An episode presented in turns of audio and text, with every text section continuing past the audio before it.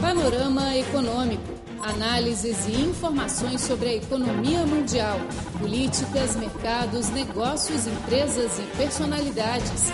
Tudo no Panorama Econômico. Caro ouvinte, seja bem-vindo ao nosso panorama econômico. Sou seu amigo chinês, Luiz Zhao. E quem trabalha comigo hoje, como sempre, meu colega brasileiro, Luiz Tasso Neto. Olá, Neto. Olá, Luiz. Olá, amigos ouvintes, tudo bem? No programa de hoje, vamos continuar nossa conversa com a ex-ministra conselheira da Embaixada do Brasil na China, Tatiana Rosito. A diplomada acabou de terminar seu mandato na China e voltar ao Brasil. Antes de deixar o país, onde trabalhou por cinco anos, Tatiana expressou em nosso microfone muitas opiniões sobre a economia da China, as relações sino-brasileiras e o mecanismo dos BRICS. Panorama Econômico, seu boletim informativo. Vale lembrar que foi exatamente em 2009 que Tatiana Rosito começou seus trabalhos na China, ano em que o país asiático ultrapassou os Estados Unidos e se tornou o maior parceiro comercial do Brasil. Tatiana apontou que a China conseguiu manter seu rápido desenvolvimento econômico mesmo sob o impacto da crise grave financeira internacional, porque o governo chinês tomou uma série de medidas resolutas e o mecanismo dos BRICS também ajudou bastante o país asiático. Você chegou aqui em 2009 para chefiar a seção econômica da embaixada. 2009 marcou o ano que a China se transformou no maior parceiro comercial do Brasil, né? pela primeira vez ultrapassou os Estados Unidos. E na sequência a China já se transformou na segunda maior economia do mundo. Né?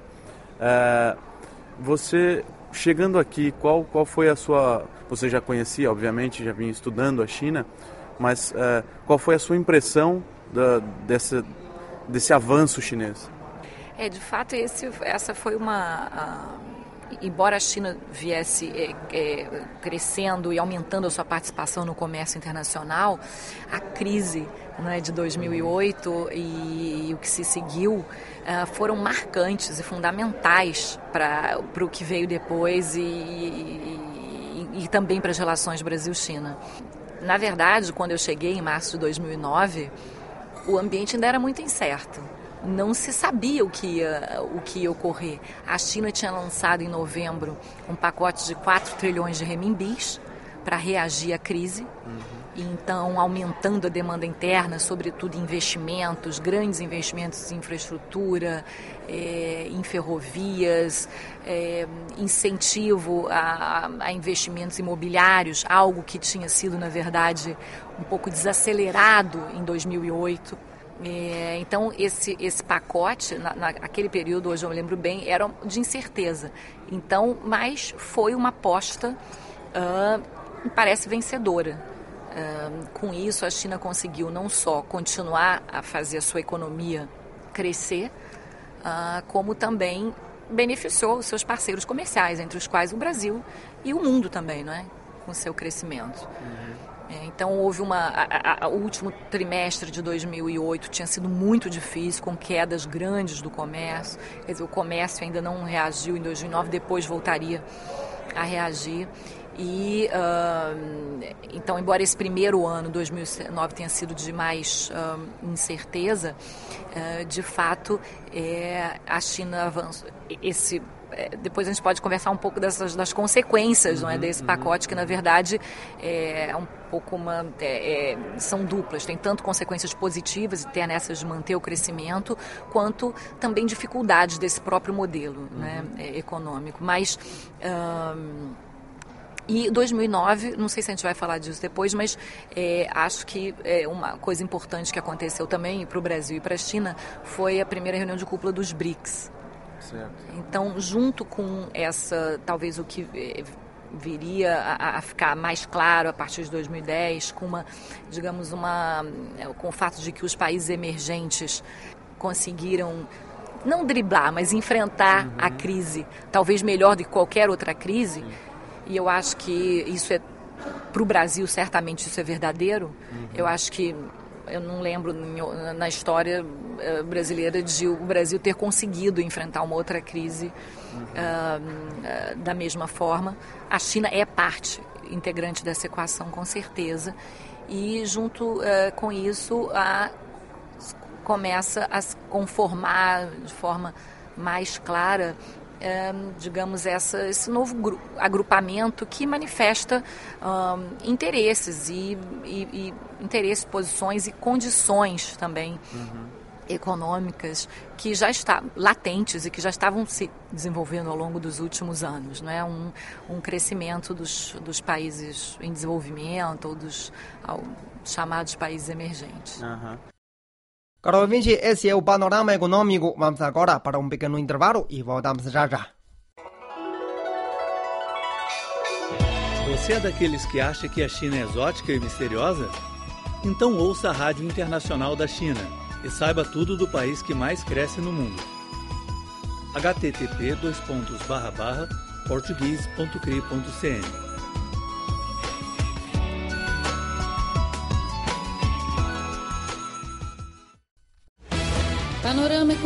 Econômico, seu boletim informativo.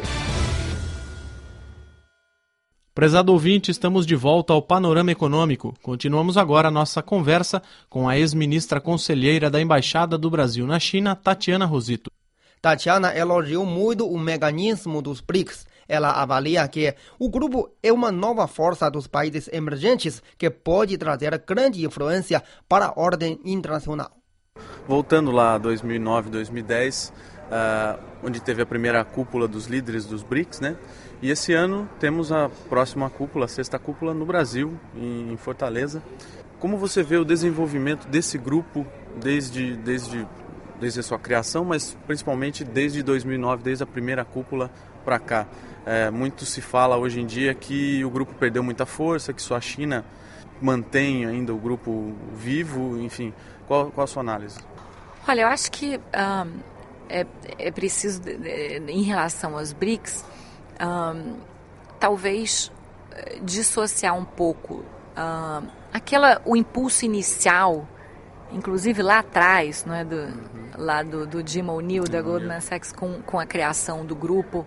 É claro que é, o, o fato de eles serem grandes países, é, e que vão responder por uma parte importante do PIB, é, do comércio e com influência regional ou global no mundo, isso permanece. Uh, mas eu acho que nesse período, nesses últimos anos, com a crise, os, eu acho que o BRICS é relevante, primeiro pela própria, pelo próprio fato de ele existir, uhum. pelo próprio fato desses cinco países decidirem se reunir anualmente, ou seja, os seus líderes, para tratar de temas globais.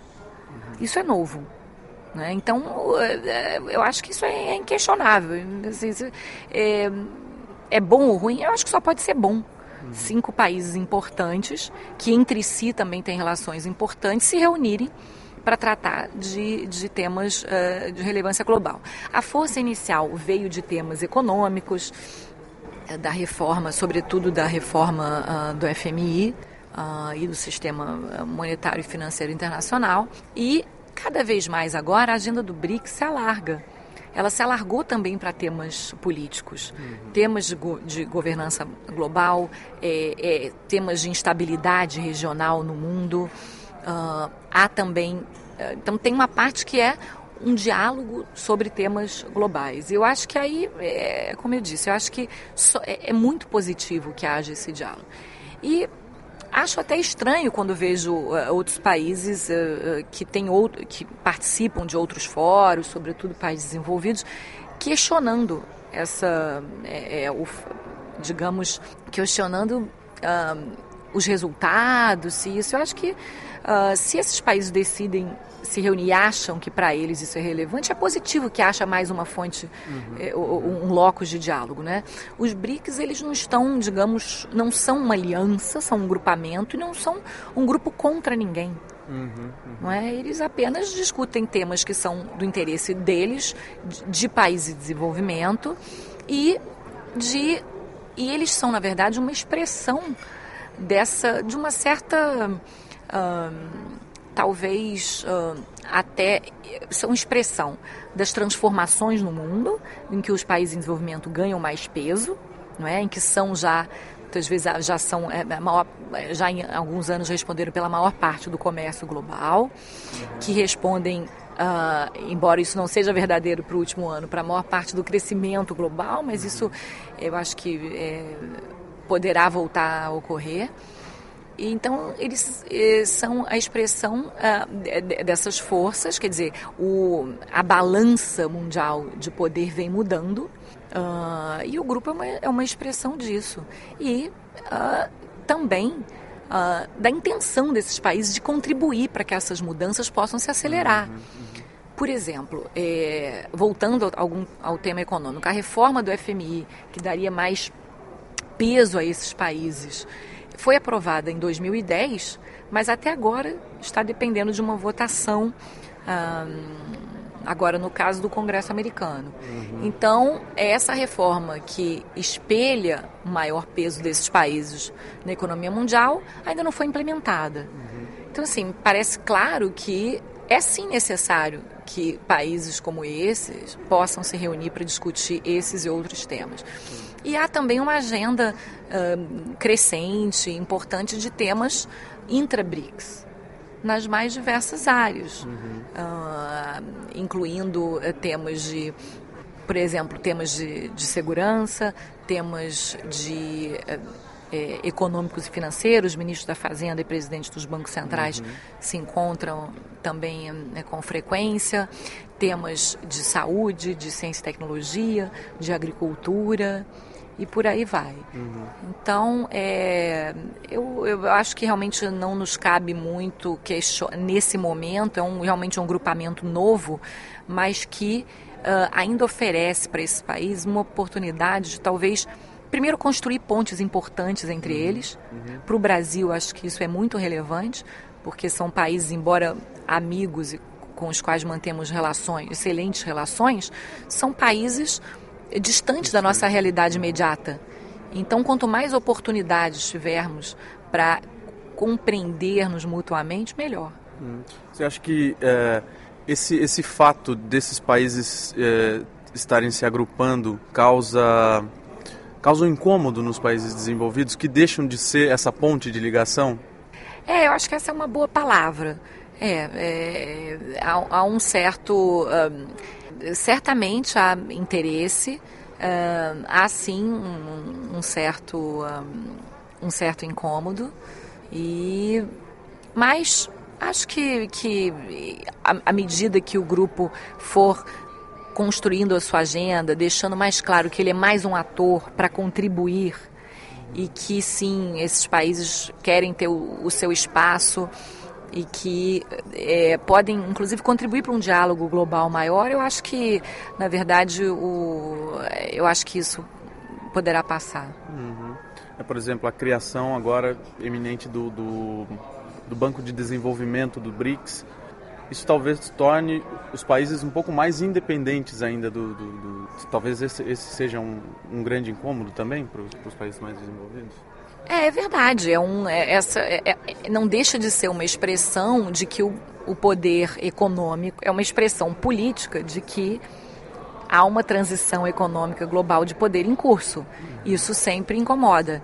Mas é, o grupo ele vai na direção de uma multipolaridade. E como eu disse, o BRICS não é uma não é uma, em si formalmente uma aliança, mas um grupo e não é contra ninguém.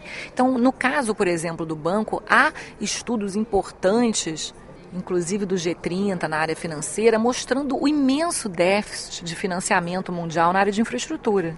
Uhum. Que é uma das, na verdade, das áreas que o banco uh, propõe, uma, uma das lacunas que o banco se propõe a preencher. É, então, se há uma grande lacuna de financiamento e se há alguém que quer preencher essa lacuna e pode, é, acho que, na verdade, é, é, é, é a, a, iniciativa é inatacável. Cabe a nós tentarmos, a nós, eu digo, dos BRICS, tentarmos eh, construir esse banco é, é, da melhor forma possível. E aí, acho que são várias coisas que ainda. bom, acho que teremos mais detalhes aí na reunião de Fortaleza. Né? Caro ouvinte, termina assim a nossa conversa com Tatiana Rosito, ex-ministra conselheira da Embaixada do Brasil na China. Queremos dar aqui Um grande abraço à nossa amiga Tatiana e esperamos que ela continue com muito sucesso na sua carreira diplomática. Exatamente. Bom, amigos ouvintes, o nosso programa de hoje fica também por aqui e muito obrigado pela sua sintonia e até a próxima. Um grande abraço a todos e tchau, tchau.